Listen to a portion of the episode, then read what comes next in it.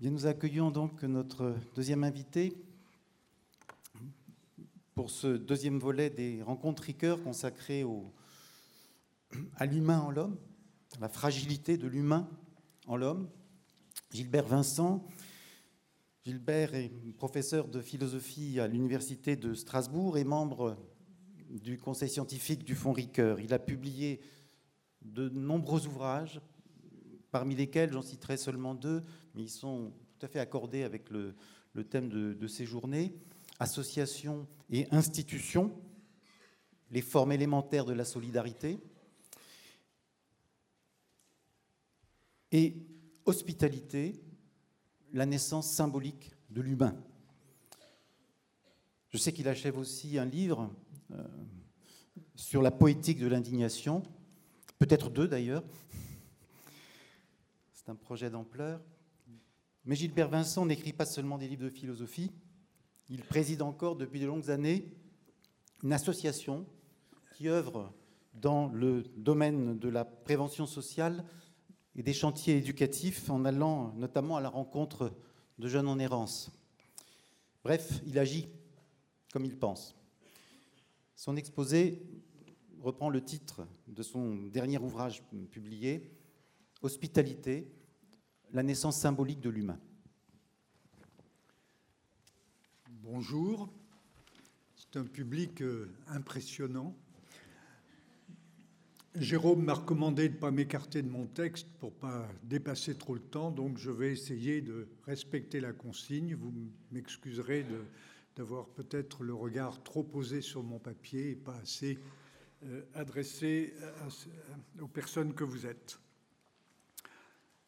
Le propos que je pense développer euh, s'appuie sur trois thèmes très très présents chez Ricoeur. On en a déjà euh, parlé largement. première thématique, euh, la, première institution, on trouve ça chez Ricoeur de plusieurs formes, la première institution est le langage. je prolongerai un petit peu l'affirmation, euh, aussi en, référence à l'œuvre de Ricoeur, en disant que la première forme d'hospitalité est l'hospitalité langagière. On sait sans doute que Paul Ricoeur a beaucoup euh, travaillé, réfléchi sur euh, le phénomène de la traduction comme justement cette manifestation de capacité d'hospitalité langagière mais il a, il a aussi euh, mis l'accent sur un phénomène beaucoup plus banal, très important, euh, peut-être que j'en reparlerai aussi, euh, sur la, paraphrase. La paraphrase que l'on dédaigne assez souvent est pour Ricoeur une, une forme importante de traduction, d'intra-traduction, comme il le dit. Deuxième proposition euh, très ricoeurienne, évidemment, je répète ce qui a été dit déjà, les institutions sont fragiles. Troisièmement, troisième proposition, nous sommes responsables de quoi euh, Ricoeur a mis l'accent principalement sur le fait que nous sommes responsables des êtres vulnérables. Et comme le mot l'indique, euh, être vulnérable, c'est être susceptible d'être blessé, d'être blessé, on le sait, parfois euh, à mort, souvent à mort.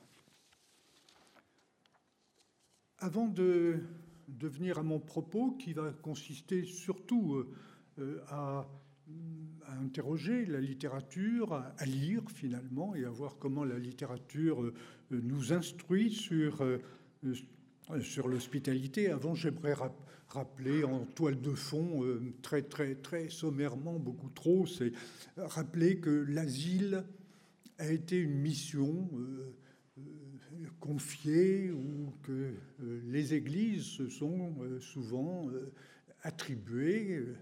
voilà.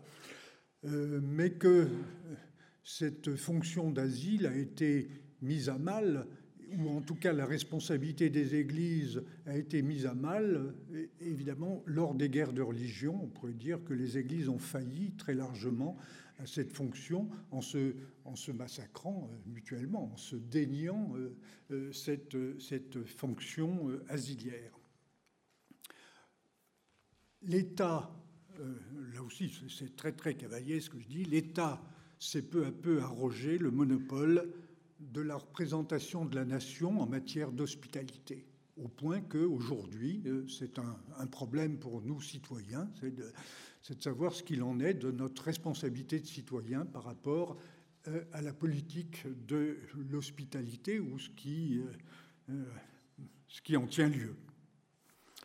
L'État s'est peu à peu arrogé, oui, le, le monopole de la représentation de la nation, luttant sans relâche contre les, en tout cas en France, contre les particularismes, pour reprendre un terme généralement infamant.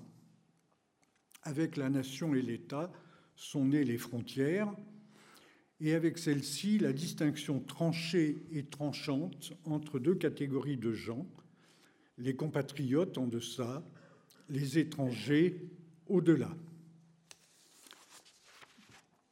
À l'âge du tracé des frontières, des frontières nationales, l'étranger est apparu comme un être menaçant, d'autant plus menaçant que plus dissimulé sous l'apparence d'un homme ordinaire que presque rien ne distingue de ses voisins. La chasse aux sorcières n'est pas une nouveauté. La nouveauté, c'est l'ampleur du phénomène.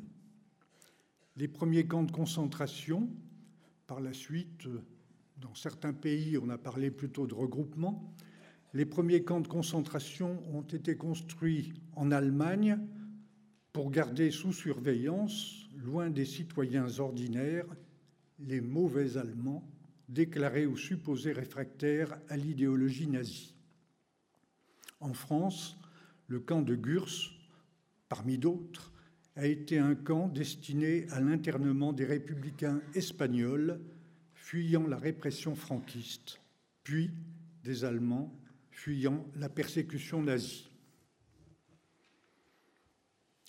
Les frontières à l'âge des nationalismes sont sacralisées en même temps que les nations et en même temps que l'État s'affirme comme souverain et à ce titre se réserve le droit de décider qui est digne d'appartenir, qui doit être refoulé ou expulsé, parfois, souvent, au mépris des conventions internationales et des droits de l'homme.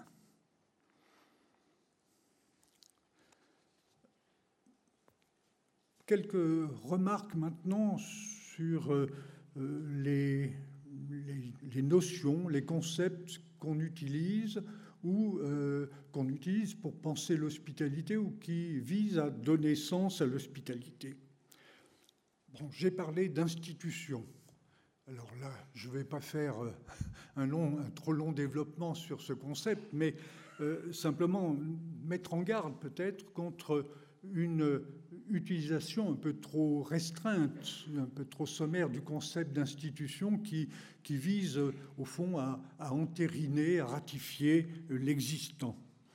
Euh, Ricoeur a euh, souvent mis l'accent sur le fait que l'institution et surtout les capacités qui sont les nôtres d'institutionnaliser, c'est-à-dire de poursuivre le mouvement d'instituer, euh, reposent pour beaucoup sur l'imagination qui nourrit euh, les aspirations, qui nourrit le désir et le sens du désirable.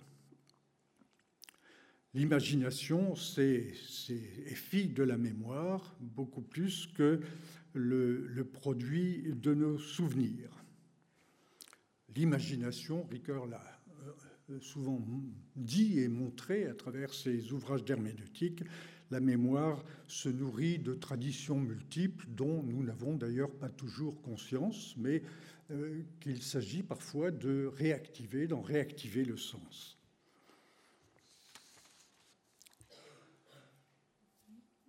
Venons-en à la question qu'est-ce que l'hospitalité institue? Puisque on a proposé, je vous ai proposé de penser l'hospitalité comme institution. Qu'est-ce qu'elle institue?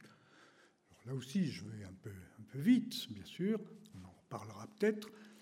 Et l'Institut, dirais-je, rien moins que notre comme une humanité. Plus précisément, elle institue l'humain, et je préfère employer l'adjectif plutôt que le substantif.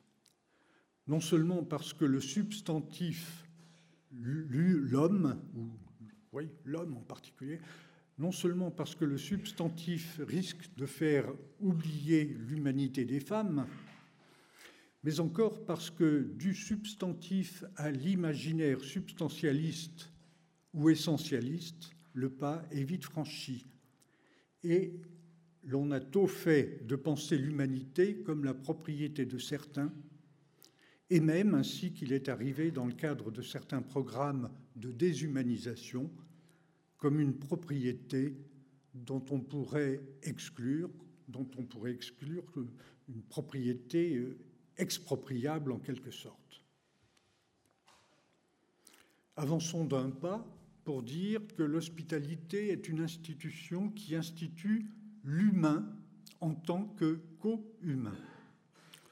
C'est banal, mais je pense que la, la, proposition est quand même lourde d'implications.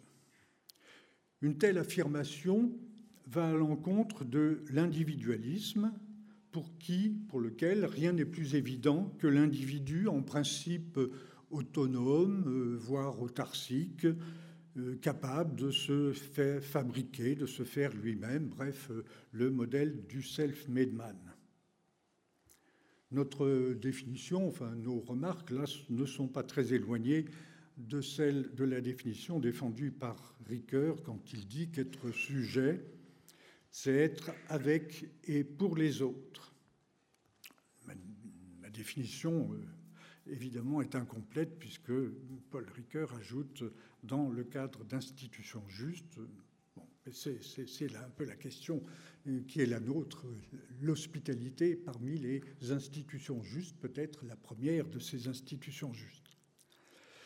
On pourrait contester mon appréciation sur le co-humain et sur le avec en faisant observer que la mention du pour est absente de la définition du co-humain. À quoi je répondrai que lorsqu'une relation cesse d'être aimantée par le pour, elle s'éteint ou même s'effondre. Pour est en effet l'élan même du avec. Sans cet élan, la coexistence n'est en réalité qu'une juxtaposition d'individus mutuellement indifférents dans le moins mauvais des cas. Dans la même ligne de pensée, celle tracée par Ricoeur, encore une fois, nous conviendrons que l'hospitalité institue le semblable. Elle fait pont entre je et tu. L'hospitalité consiste à faire pont entre je et tu, de même qu'entre nous et vous. Elle permet le double mouvement de je vers tu et de tu vers je, et ce qui est vrai du singulier l'est aussi du pluriel. Que l'hospitalité existe en tant que pratique devrait donc suffire à montrer, il s'agit d'une monstration plus que d'une démonstration, à montrer le caractère pour le moins problématique d'une notion très prisée, trop prisée aujourd'hui, celle de la différence. Différence dont la surestimation va de pair avec celle de l'individu, ce petit moi, comme avec celle de la nation, ce grand moi. Petit moi et grand moi, je le signale, euh, euh, viennent sous la plume de Pierre Leroux, un de ces euh, ouvriers autodidactes, comme le XIXe siècle en a connu. La relation n'est possible, pas forcément facile, qu'entre des semblables, des êtres qui ont assez de consistance, on pourrait dire assez de mêmeté, pour reprendre un, terme cher à Lévinas, assez de consistance, donc de mêmeté, mais aussi assez d'altérité interne, assez de distance par rapport à eux-mêmes, assez de pluralité personnelle pour ne pas vivre la différence de l'autre comme une menace. L'autre, pour quelqu'un qui, comme le souligne le titre euh, rappelé tout à l'heure de l'ouvrage de Paul Ricoeur, soi-même comme un autre, l'autre devient un semblable. Autrement dit, sont semblables des personnes capables de faire chacune un pas vers l'autre, comme vers un être surprenant plutôt que menaçant. Entre ces personnes, la rencontre est possible, un événement est possible, un événement porteur de nouveautés. Par contre, chose banale, je dis, mais de temps en temps il faut répéter les banalités, le refus de se reconnaître comme semblable aboutit non à des non-rencontres, mais à des évitements au mieux, à des affrontements au pire. Et l'hostilité n'est pas loin. D'abord latente sous forme de méfiance, puis déclarée sous forme de guerre. Cette guerre que Hobbes définissait comme l'état de nature, la guerre de tous contre tous.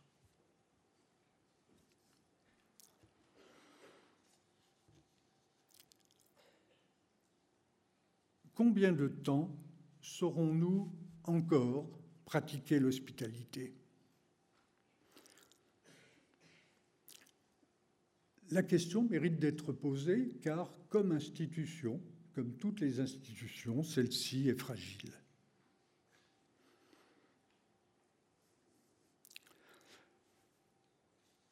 On peut essayer de se rassurer en se disant que malgré les politiques très restrictives d'hospitalité, malgré les menaces que font peser les États euh, de plus en plus, les impérialismes sur la pratique de l'hospitalité, elle existe parmi nous. Euh, nous sommes encore euh, capables de nous inviter les uns les autres.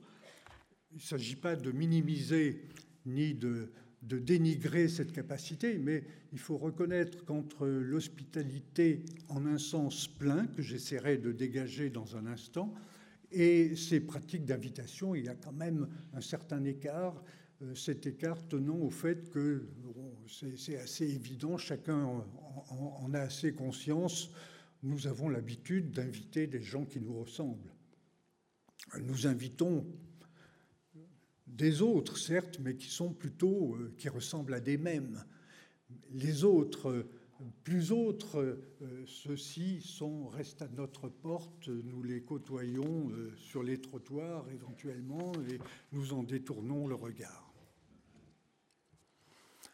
La question, c'est que probablement nous oublions, et j'en viens vraiment là au cœur du sujet, nous, oublions le, sens le plus fort, le plus exigeant aussi euh, de l'hospitalité, et que ce sens, euh, eh bien, heureusement, existe encore et, est exprimé, explicité même parfois, euh, dans certains textes, dans certains textes littéraires, voire légendaires. Et c'est là que la littérature vient au secours euh, du penseur, de celui ou du citoyen tout simplement, celui qui essaye de, penser l'actualité, mais de la penser euh, en prenant du recul par rapport à elle, la penser peut-être aussi pour la juger. Je crois que le détour euh, par la littérature, oui, nous aide à discerner et éventuellement à critiquer l'existant. Elle nous aide euh, non seulement à critiquer, mais elle nous aide aussi à, nourrir euh, nos aspirations. Elle nous aide à viser haut.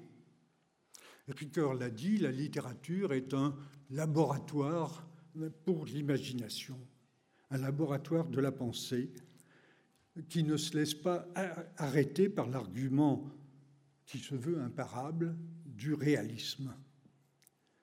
Réalisme devrait le savoir, ce n'est d'habitude qu'une manière de baptiser une vue généralement courte, à court terme, des choses et des pratiques. La littérature, elle, nous aide à imaginer le meilleur, selon deux voies d'ailleurs. Je vais essayer d'emprunter l'une et l'autre, évidemment, très très rapidement. La première des voies est négative, l'autre affirmative. La première nous dit, au fond, nous montre qui, la manière ou les manières dont l'hospitalité peut dégénérer, la manière dont euh, on peut euh, singer, mimer, caricaturer, trahir finalement le sens de l'hospitalité. Certains récits suscitent notre indignation et comme Ricoeur l'a aussi dit, l'indignation est l'entrée dans la vie éthique. Et la voie affirmative, la voie positive, évidemment, nous la suivrons aussi. Elle euh, bon, ben, nourrit notre aspiration, nous nourrit notre désir d'être, d'être mieux avec et pour les autres. Je vais simplement prendre quelques exemples dans la littérature. Euh, le premier exemple que je prendrai de de, trucage, de euh, ruse, de trahison du sens de l'hospitalité, euh, c'est dans un texte que tout le monde sans doute connaît, on a des souvenirs scolaires, le Tartuffe de Molière. On assiste là, sous couvert d'hospitalité, à une stratégie d'intrusion dissimulée. C'est plutôt de l'insinuation l'insinuation de la part de l'accueilli qui vise à prendre la place du maître de maison, qui se laisse berner à un point que, en effet, il est tout près d'être spolié de, de, sa maison, et non seulement euh, Tartuffe est, tout près de, de, prendre la place d'Orgon auprès d'Elmire, euh, sa femme. Le problème pour Tartuffe n'est évidemment pas celui que tente de résoudre l'hospitalité vraie, l'hospitalité sincère, à savoir comment partager un espace, comment le rendre le plus commun possible. Que veut Tartuffe, lui, c'est s'immiscer dans les bonnes grâces d'Orgon pour prendre le plus de place possible dans sa maison et auprès d'Elmire, son épouse. La religion, en la circonstance, est bien utile pour forcer, sans en avoir l'air, l'espace d'intimité. Tartuffe estime qu'il est payant de parler de grâce à ses hôtes pour s'attirer leur bonne grâce avant de les dépouiller de leurs biens. Second exemple, qui relève moins de la fiction, plus de l'autobiographie, dans laquelle on ne prétendra pas qu'il n'entre jamais de fiction. Il arrive que les gens veuillent se présenter plus méchants qu'ils ne sont. Cet exemple, c'est celui de Rousseau, qui, dans les rêveries d'un promeneur solitaire, raconte que lors d'une de ses promenades accoutumées, il rencontrait un jeune garçon qui, en échange de l'aumône qu'il lui faisait, lui Rousseau, lui donnait une pomme. Le don de la pomme étant important, ayant son importance, puisque objectivement, on pourrait dire qu'il vise à atténuer autant que possible la dissymétrie de la relation, la relation d'aide, mais qui est une forme d'hospitalité, au fond, on pourrait dire hospitalité dans l'espace public. L'aumône permet euh, à ce garçon de, vivre, de vivre avec les autres ce problème du don, du don de la pomme, oui, n'est pas mince. Euh, bon, on aura peut-être l'occasion d'en reparler. Euh, c'est un peu la question de, la difficulté de vivre la symétrie, au moins momentanée, de la relation d'aidant à aider, d'hospitant, comme on, dit parfois, à hospiter. Euh, voilà. Alors, Rousseau raconte assez naïvement ça, nous surprend, nous, que euh, au bout d'un certain temps, il en a assez de, cette rencontre et il en a assez de se sentir obligé euh, de donner à ce, garçon. Au fond, euh, Rousseau a de la liberté, une conception, somme toute, commune, enfin banale en tout cas, c'est que euh, ben, ma liberté, c'est de faire ce que j'ai envie quand, j'ai envie. Et si je me sens contraint, alors ma liberté euh, n'est plus, là. Rousseau ne, pense pas, ou ne, le dit pas en tout cas, que euh, l'intérêt, l'importance de cette rencontre, c'est de créer une relation précisément durable et que c'est important, ça peut être vital pour le garçon de pouvoir compter, compter sur lui. C'est cela que Rousseau refuse et il nous raconte tout, tout, tout benoîtement qu'à partir du moment où elle a pris conscience du fait que ce qu'il voulait rester un don libre devient une obligation, et eh bien à partir de ce moment-là, il, change, de chemin, ce que nous faisons sûrement, probablement tous les jours euh, face à des, à des mendiants. Troisième exemple.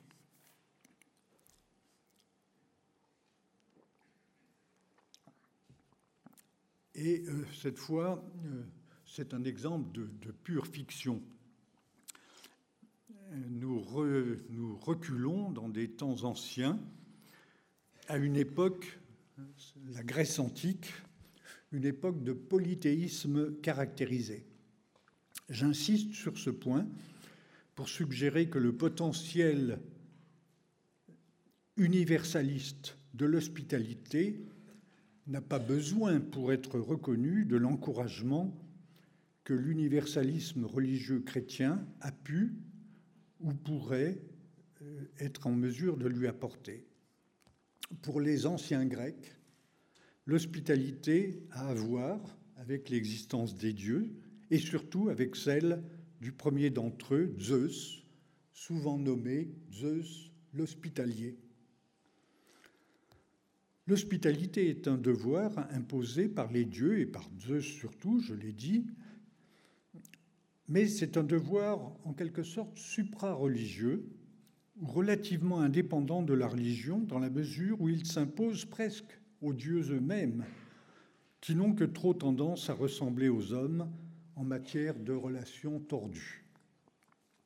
Toutes les aventures et mésaventures d'Ulysse, car c'est de lui que je vais parler brièvement, toutes ces aventures et mésaventures ne dépendent-elles pas, selon l'Odyssée, de l'état changeant des relations pour le moins mouvementées entre les dieux, certains offensés et vindicatifs, d'autres, Athéna en premier lieu, protecteurs. Le monde des dieux ne connaît-il pas des coucheries et en conséquence des disputes et des rancœurs qui n'ont rien à envier à celles des hommes?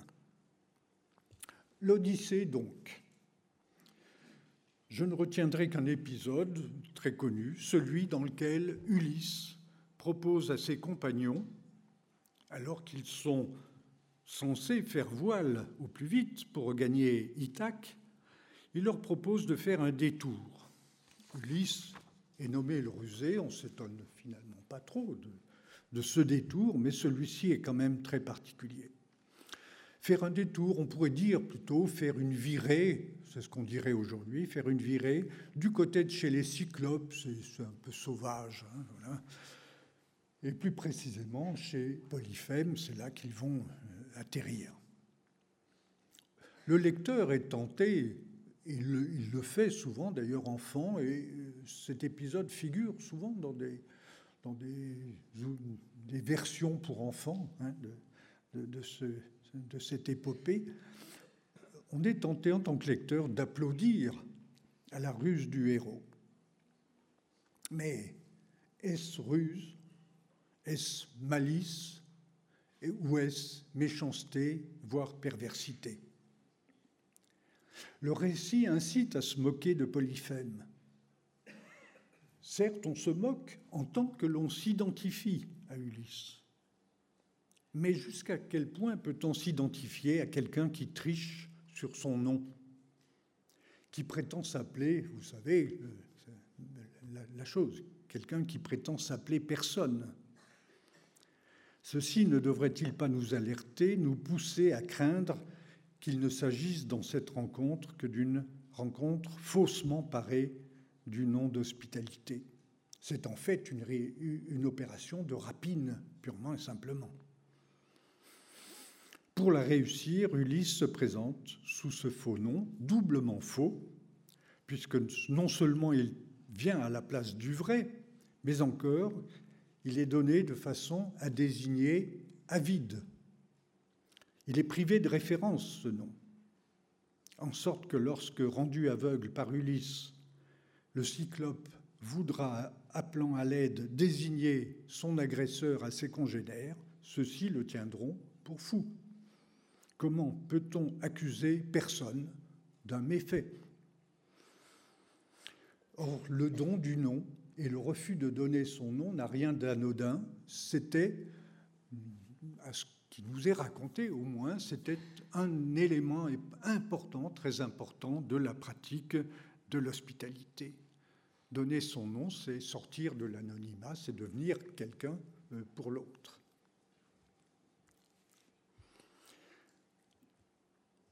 Devant Polyphème, Ulysse prétend venir en tant qu'honnête commerçant.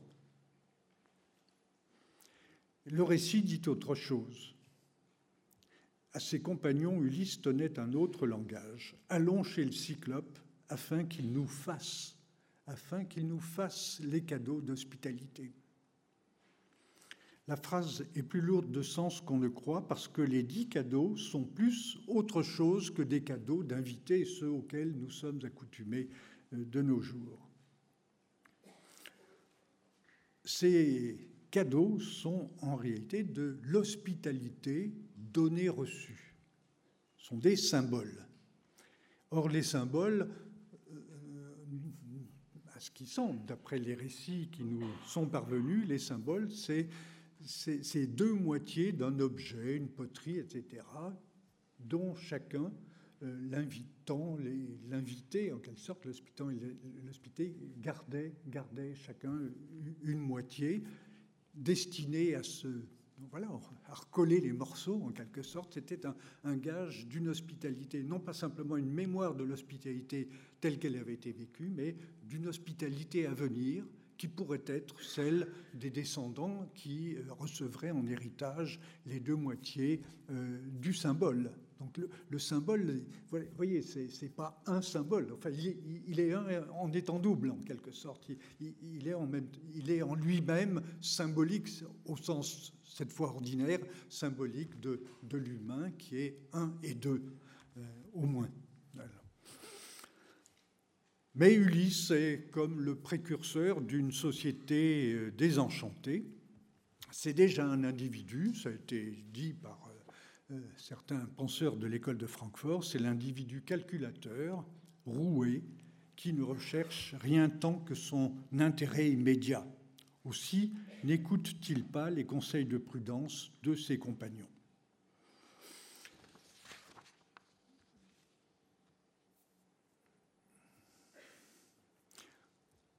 Au fond, euh, Ulysse ressemble euh, à ces commerçants euh, dont, a parlé Kant. Lorsque je cite un de ses textes, un texte de Kant, lorsqu'il parle de l'injustice de ces États, commerçants pour la plupart, injustice qui atteint des proportions effrayantes, lorsqu'ils disent rendre visite à des pays ou à des nations étrangères l'Amérique, les pays des nègres, les îles à épices, le Cap étaient pour eux, lorsqu'ils furent découverts, des pays n'appartenant à personne, car ils ne tenaient aucun compte des habitants. Ulysse aurait, savait qu'il y avait, quelqu'un, mais pour lui, c'était des sauvages, presque personne, hein, personne d'intéressant en tout cas, donc on pouvait euh, le spolier. Et euh, au fond, Kant fait fait cette critique euh, assez contemporain. Faisons un bond dans le temps et dans l'histoire littéraire, donc cette fois pour aborder le côté positif, affirmatif de l'hospitalité. Entrons, entrons chez Victor Hugo, entrons dans son roman Les Misérables. Mentionnons au passage, mais nous le savons, qu'un livre est une invitation permanente et un défi permanent lancé au censeur. Donc entrons dans Les Misérables, ouvrons le livre. La première scène est une scène, on dire, symboliquement première. C'est une scène inaugurale, c'est une scène de commencement au sens où nous le disait tout à l'heure Michael. Cette scène est assez connue pour qu'il me suffise d'en souligner les principaux traits, ceux précisément de l'hospitalité. Le héros est un héros malheureux, dont les malheurs sont d'origine sociale. Jean Valjean a été condamné au bagne pour avoir volé du pain. Non pour lui d'ailleurs. On note donc la disproportion entre le soi-disant forfait et la punition. Venant de Marseille, Jean Valjean se propose d'aller dans le Jura et de travailler dans une fruitière, un choix qu'approuvera son hôte, car il s'agit d'un travail de coopération, de coopérative. Son chemin passe par Digne. La nuit tombe et il fait froid. Jean Valjean cherche à se loger. Comme il a un petit pécule, il frappe à une auberge.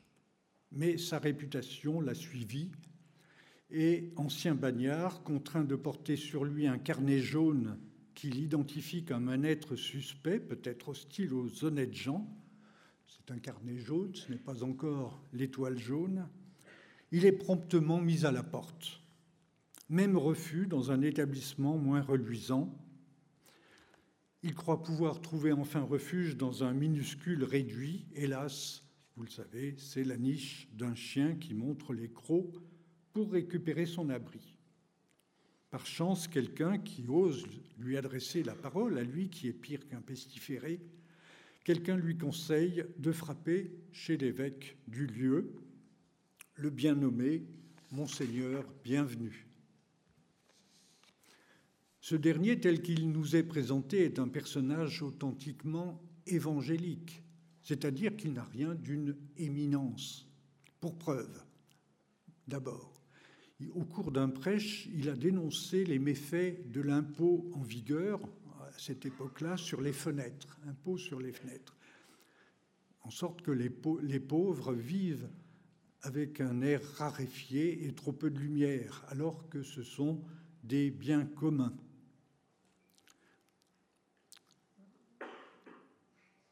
Deuxièmement, cet évêque a renoncé à sa résidence épiscopale, un palais, pour que cette demeure devienne un hôpital. Troisièmement, il a résisté aux objurgations de ses proches qui, par souci de leur sécurité, insistent pour qu'il fasse installer de solides serrures. Il a néanmoins conservé, lui qui est d'habitude prodigue de ses biens, découverts en argent et deux chandeliers, mais il a honte de cette possession.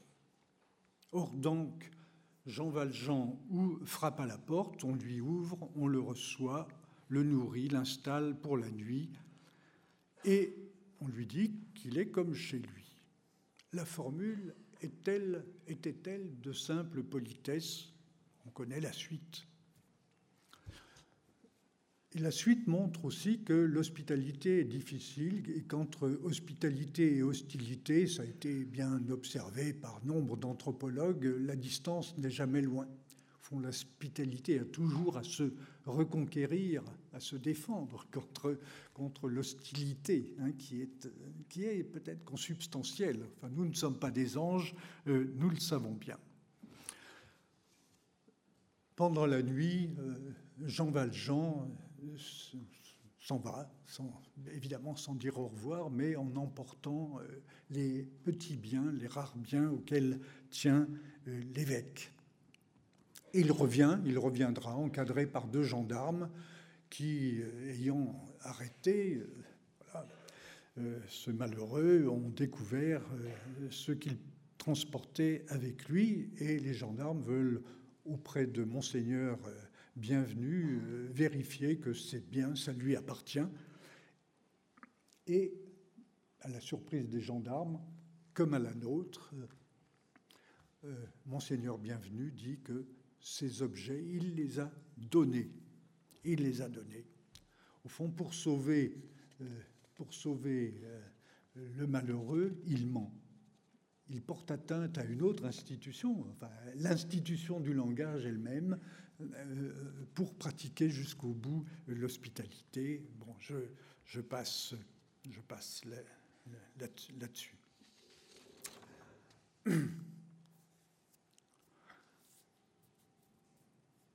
On pourrait dire, euh, et le lecteur ne et vous-même, peut-être, vous me direz, bon, bah, tout ça, c'est des beaux récits, c'est des belles histoires, mais entre, entre la littérature et la vie, il peut y avoir, il peut y avoir euh, de grandes distances. J'aimerais suggérer, plus que, voilà, suggérer que non en deux, trois moments. Premier moment, euh, ben, l'auteur même des Misérables euh, a montré à quel point il tenait à l'hospitalité en prenant position euh, publiquement contre la politique euh, du gouvernement belge qui, à l'époque où il écrivait, refusait l'asile aux communards. Vous savez, on se rappelle tous la, chasse aux sorcières des, communards après la, défaite de la commune. Et euh, voici ce qu'écrit au gouvernement belge euh, euh, Victor Hugo. Il a tort, ce gouvernement, de refuser l'asile. La loi lui permet ce refus. Le droit le lui défend.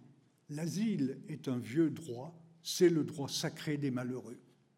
Qu'un vaincu de Paris, qu'un homme de la Réunion dite commune, que pour ma part je n'ai jamais approuvé, qu'un de ces hommes, fût-il mon ennemi personnel, surtout s'il est mon ennemi, frappe à ma porte, j'ouvre.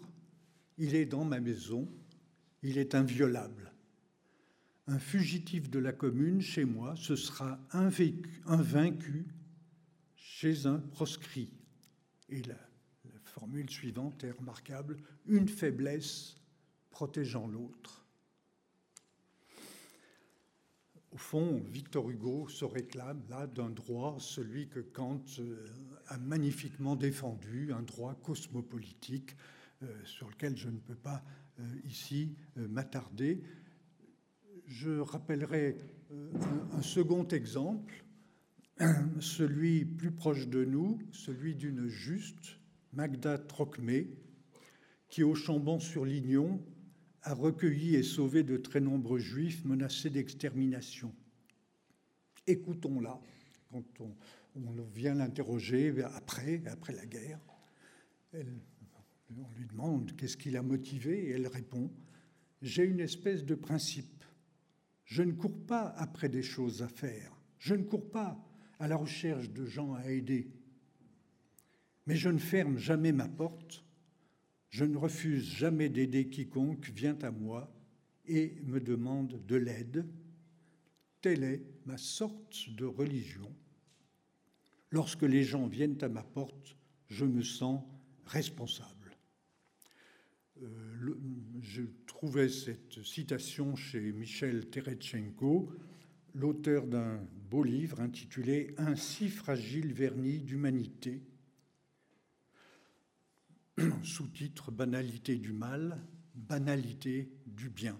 Et l'auteur rappelle que ce n'est pas seulement Magda mais c'est toute une communauté. Ce n'est pas simplement un individu qui a fait preuve d'hospitalité, c'est vraiment euh, euh, tout, un, tout un village. Et puis, euh, c'est ma toute fin, dernier exemple, celui-ci qui, pour, pour insister, peut-être pour souligner le, la dernière extrémité de l'hospitalité. C'est l'exemple de Eti Ilzoum. Vous, vous, savez qui, sans doute qui est Eti Ilzoum. Elle a décidé euh, en Hollande de partager la vie de ces juifs parqués à Westerbork, un camp parmi d'autres, pour les accompagner le plus longtemps possible avant le départ de leur convoi pour Auschwitz. Elle aurait pu elle-même se garder, se mettre à l'abri. Elle n'a pas voulu le faire et a subi le sort commun aux Juifs par les fanatiques de la pureté raciale. Et voilà l'extrême de l'hospitalité.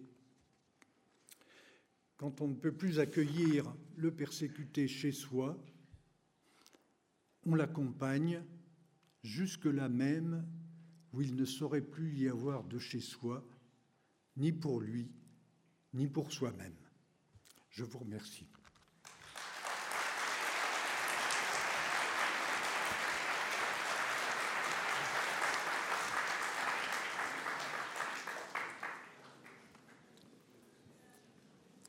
Merci beaucoup Gilbert pour ce bel exposé sur l'hospitalité comme institution de l'humain, de l'humain comme co-humain. J'étais frappé, j'étais frappé en, t'écoutant par euh, ce passage par euh, la littérature, je disais hier, euh, sur bien des sujets, l'enfance, la santé, l'hospitalité, le philosophe ne peut pas faire seules les questions et les réponses, c'est ce que répétait Ricoeur. Et euh, ici, au fond, tu as montré qu'il appartenait peut-être à la littérature de dégager un sens authentique de l'hospitalité et de nous permettre ainsi de la distinguer de, de tous ces faux semblants. Mais tu disais en terminant que dans la vie réelle, l'hospitalité euh, reste une tâche difficile. Bref, ouvrir sa porte reste une tâche difficile. Merci beaucoup. Écoutez, nous avons peut-être 10 minutes pour des questions, et puis après, comme je l'ai dit tout à l'heure, nous ferons une pause de la même durée à peu près.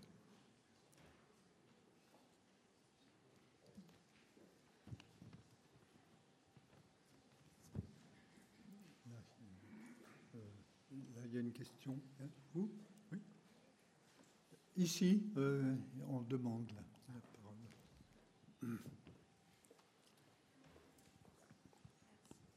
Euh, j'avais une question sur l'hospitalité. Comment est-ce que on s'abandonne à l'hospitalité et on, on, se laisse, on se laisse euh, de, comment on, enlève la culpabilité de, de l'impression de cautionner le criminel en l'hébergeant et comment on arrête de le voir sous le voile de son crime et juste comme un humain qui a besoin d'aide? Comme vous parlez très près du micro, j'ai eu un, j'ai un peu de mal à, Je suis désolé, hein, un petit peu l'effet de l'âge. Là, il y en a qui parlent d'enfance, mais l'enfant ne sait pas parler, mais moi je sais plus bien entendre. Je suis désolé. Comment est-ce que on s'abandonne à l'hospitalité de façon à ne plus voir le criminel qu'on héberge sous le voile de son crime, mais juste en tant qu'humain qui a besoin de notre aide. Comment euh,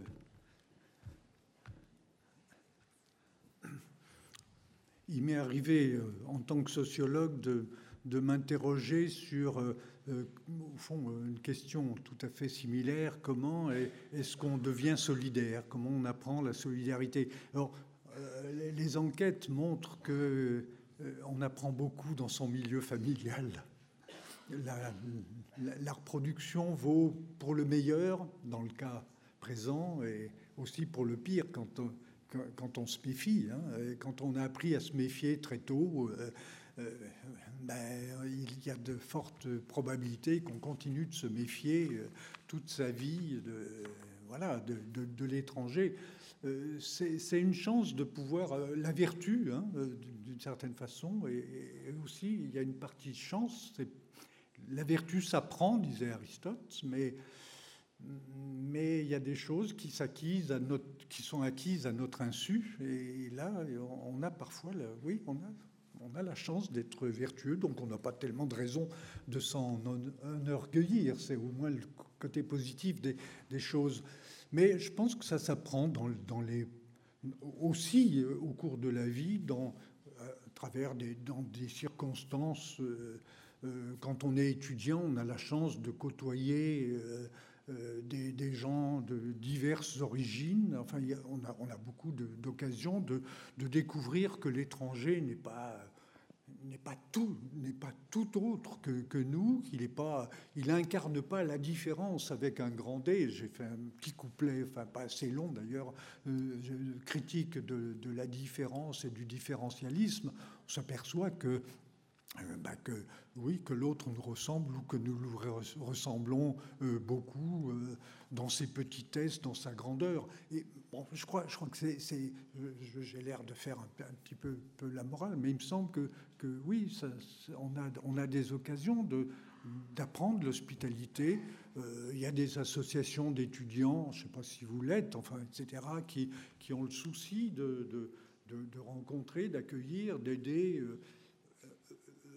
Euh, euh, des étrangers, mais alors on pense étranger, on pense à l'étranger qui vient d'un autre pays, mais je, je, ramènerai la question de, de l'hospitalité langagière et puis surtout de, ce que Ricoeur écrivait de la paraphrase comme une autre façon, une autre modalité de traduction. On peut dire il y a l'étranger que l'on doit traduire parce qu'on n'en comprend pas la langue, mais il y a l'étranger qui est, là euh, à côté de nous, mais qui ne partage pas nos conditions socio-économiques, culturelles, qui s'exprime mal, etc., pour lequel aussi il faut être présent. Il y a l'hospitalité euh, interne, pourrait-on dire. Euh, euh, bon, ben, euh, à une époque comme la nôtre, où paraît-il les inégalités, enfin paraît-il, c'est pas, je mets pas en doute, hein, mais ça paraît démontrer, les inégalités flambent, prennent des proportions considérables. c'est un défi là, pour, pour nous, pour, pour, pour, cette hospitalité interne aussi qu'il faut, qu'il faut apprendre à cultiver. Hein, il y a, l'étranger des nôtres, puis il y a l'étranger d'ailleurs, on pourrait, on pourrait dire. Il ne faut, pas oublier une catégorie euh, au profit de l'autre. Enfin bon, je sais pas si, si je réponds.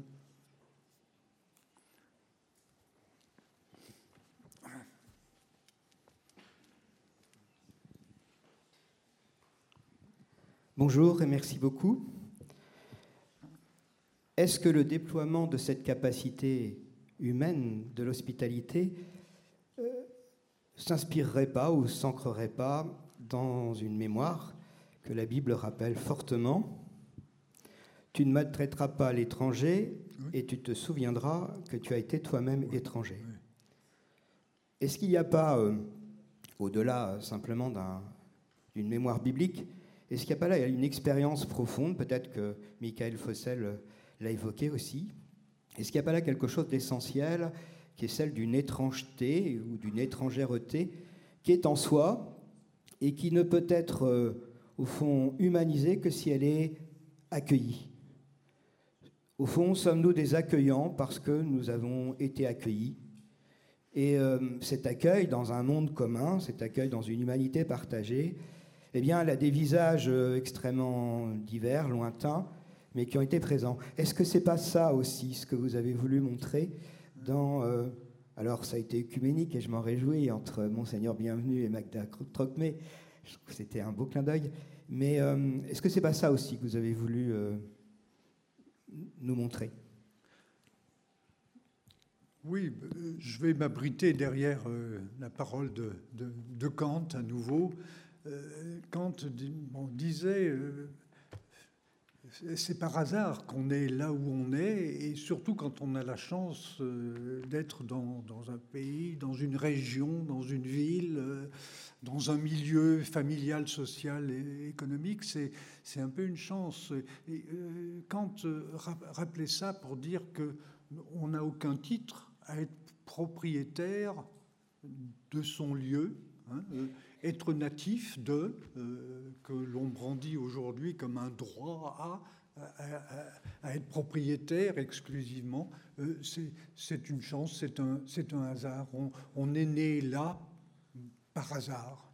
Et alors, euh, voilà, qu'est-ce qu'on fait de ce hasard hein? Encore une fois, on peut, on peut le nier, on peut le nier, puis, puis dire, ben oui, on, y a droit, on le défend, on le défend, Mordicus, et les autres, on, s'en fiche, enfin, c'est pas notre problème, ou bien on se dit, ben, face à la chance, est-ce qu'on, à, l'inégalité face à la chance, est-ce qu'on essaye d'être un peu, plus égaux, en quelque sorte. Hein.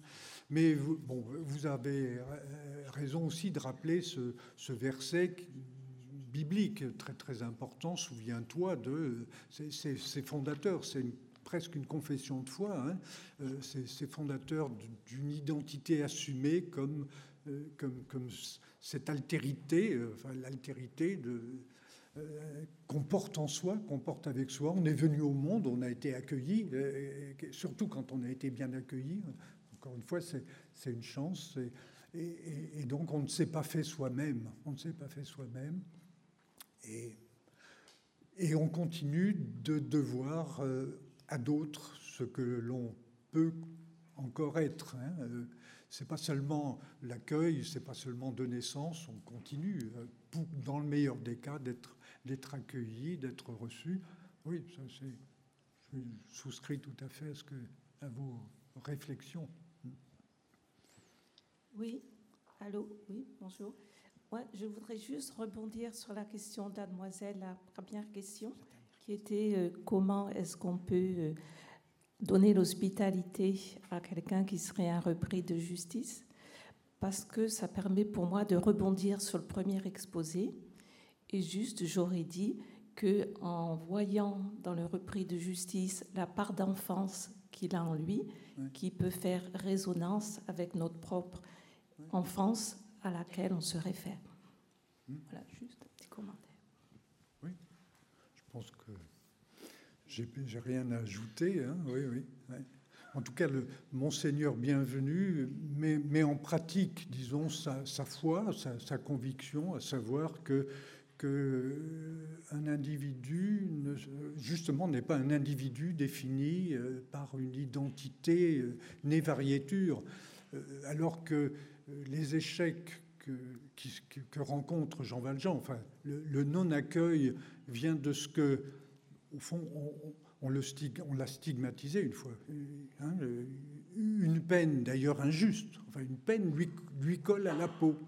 Ça, reste un, un, marqueur profond de son identité. Monseigneur bienvenu, de par sa conviction, ses convictions, euh, sait qu'on n'est pas on n'est pas condamné à répéter, à répéter son histoire. Et effectivement, pour Jean Valjean, euh, cet épisode-là est, fondateur. Enfin, c'est une renaissance pour Jean Valjean, véritablement. C'est un recommencement. Il va pouvoir. Euh, bon, il y a beaucoup de péripéties dans le roman, certes, mais il, va, ça, le transforme. C'est un événement inaugural véritablement dans son existence. Ça, ça, rompt, ça rompt un enchaînement fatal.